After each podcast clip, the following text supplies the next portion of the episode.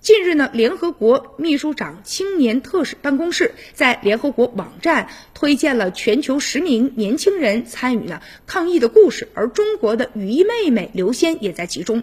就在一月三十号，她在朋友圈呢就发出了赌命支援武汉、紧急救援的消息，并且在群里就征集志愿者，然后呢赶赴武汉为医护人员啊做饭。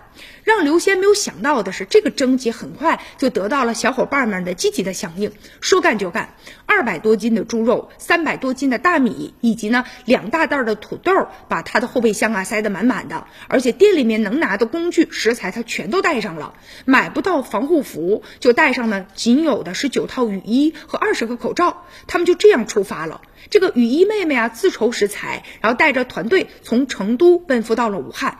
在四十多天的时间里啊，为武汉当地各家医院送上了两万多份的盒饭，用这样的一种方式，默默的来支援呢一线的医护人员。没有防护服怎么办？他就穿上雨衣，然后呢，开始就在各家医院呢穿梭，戴上呢这个滑雪镜和手套，开始呢一天的送餐之旅啊。他呢切菜洗菜，把这个菜呢打包好，尽量啊保证啊十一点三十分就把这个饭菜就送到医院。送完餐之后呢，又赶紧回去准备下一轮的饭菜。雨衣妹妹也不知道是谁，随口就喊了这么一句，但是这个名字后来呢，就成为了她的代名词了。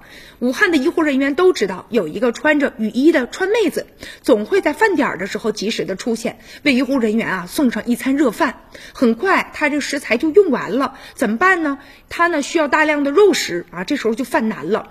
随后啊，很多的人就知道了她的故事，有些人就找上门了，说能不能采访你啊？当时妹子也是特别爽快，说要采访可以呀，你拿肉。来换吧！不仅如此啊，全国各地的爱心都如涓涓的细流，就汇集到了雨衣妹妹的这个店里面啊。其实呢，雨衣妹妹已经不再是一个人，而是一群人。